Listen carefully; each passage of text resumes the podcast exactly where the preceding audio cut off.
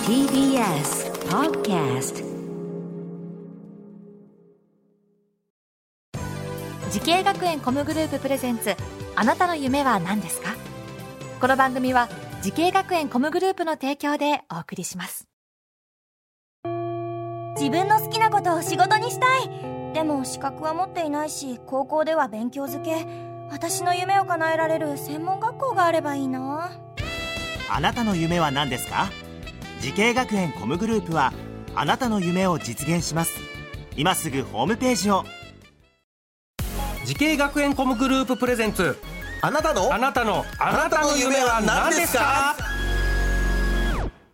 こんばんは浜谷健二ですこの番組は毎回人生で大きな夢を追いかけている夢追い人を紹介していますあなたの夢は何ですか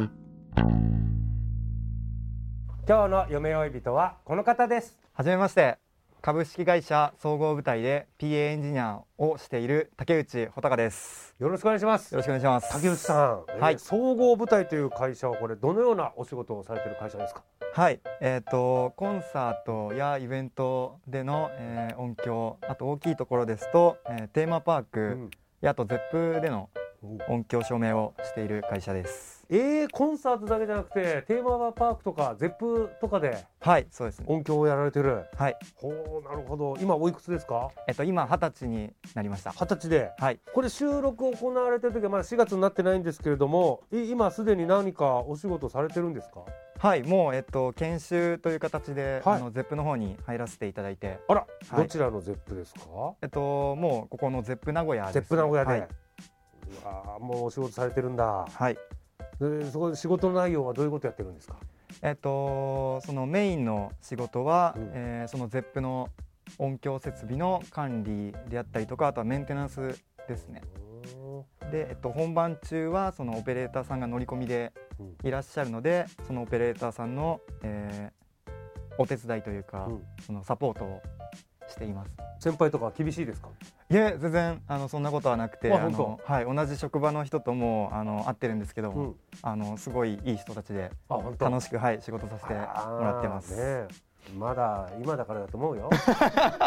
なんでそんなこと言うんです か。正社正社員になった途端にね、はいみたいなこともあります けど、まあそんなことないと思いますけど ねはいはいいやなんか希望していたお仕事に就けたということを聞いていますけどそうなはいの、、あはい、そうです。もう第一希望の会社ですね。あー素晴らしいよかったね、ありがとうございます。はい、さあそんな竹内さんがこの PA などのね音響関係の仕事を目指したきっかけこちらを教えていただきたいんです。はい。はい、えーこの PA 目指し始めたのが、あのきっかけは高校生の時なんですけど、うんあの僕バンドを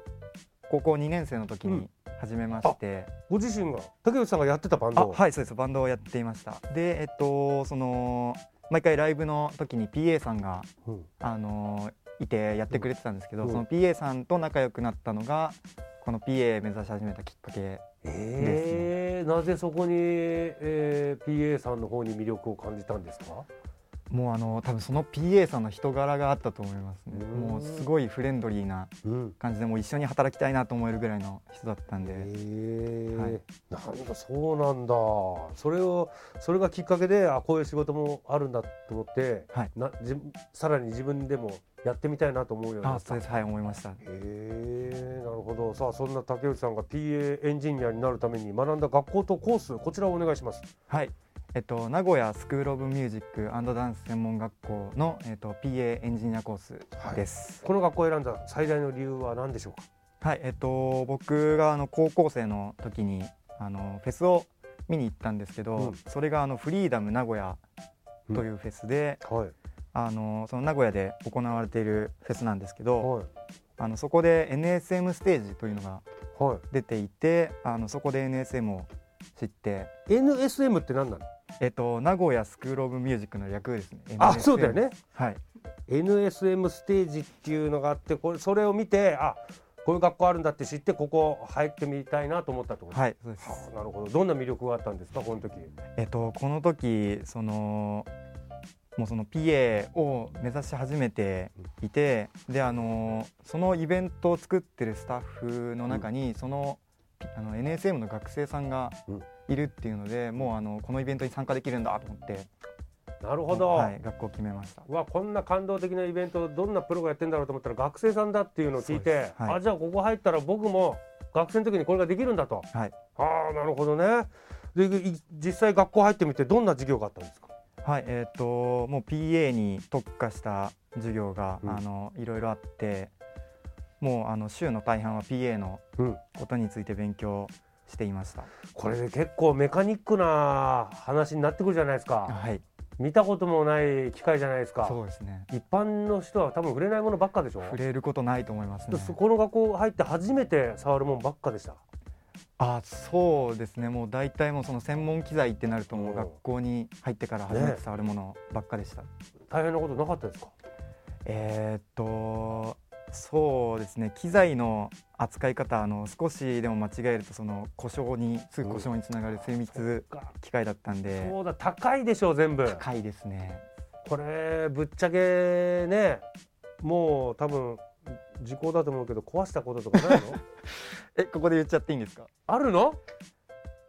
いやないですまだ時効じゃないと思うよないな私いがです時効って適当にいただける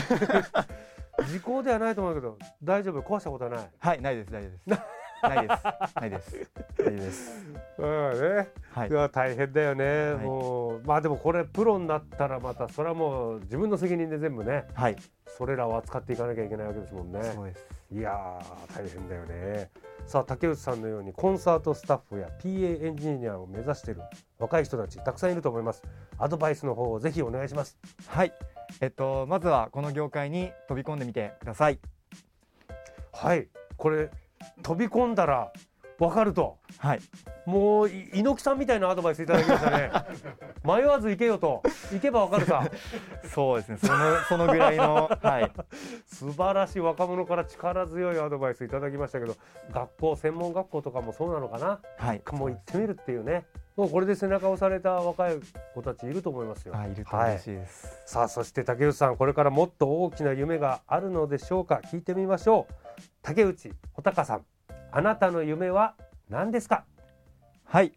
えっと私の夢はえっと全国のゼップで働くということですほう全国のゼップはいゼップってそんなにいっぱいあるんだはい今全国で8箇所8箇所ああっりまてすはいそれぞれで働くっていうのはそそれはななんでなのえっとそのゼップそれぞれでその特徴があって場所によって特徴があるんだ、はいいろいろあのステージの大きさは同じなんですけど、はいあのもう PA 席であったりとかあとはもうお客さんが入る数うんだったりとかあとはもう収録が入ったり入らなかったりとかっていうのもいろいろ違いがあって、はい、あの面白さがありますあのまだ全国の ZEP すべて回ってる人はいないんじゃないかなと思いますあそうなんだ。じゃあはいそれいい目標ですね。りがとうございますはい、ぜひその夢実現させてください。はいさあこの番組は YouTube でもご覧いただけます。あなたの夢は何ですか？TBS で検索してみてください。今日の夢追い人は PA エンジニアとして就職が決まった竹内穂高さんでした。ありがとうございました。ありがとうございました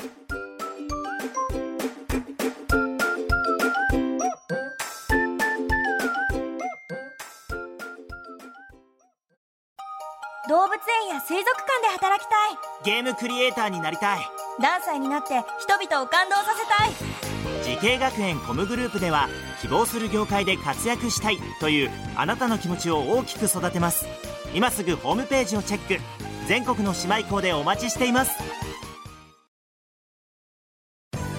時系学園コムグループプレゼンツあなたの夢は何ですかこの番組は時系学園コムグループの提供でお送りしました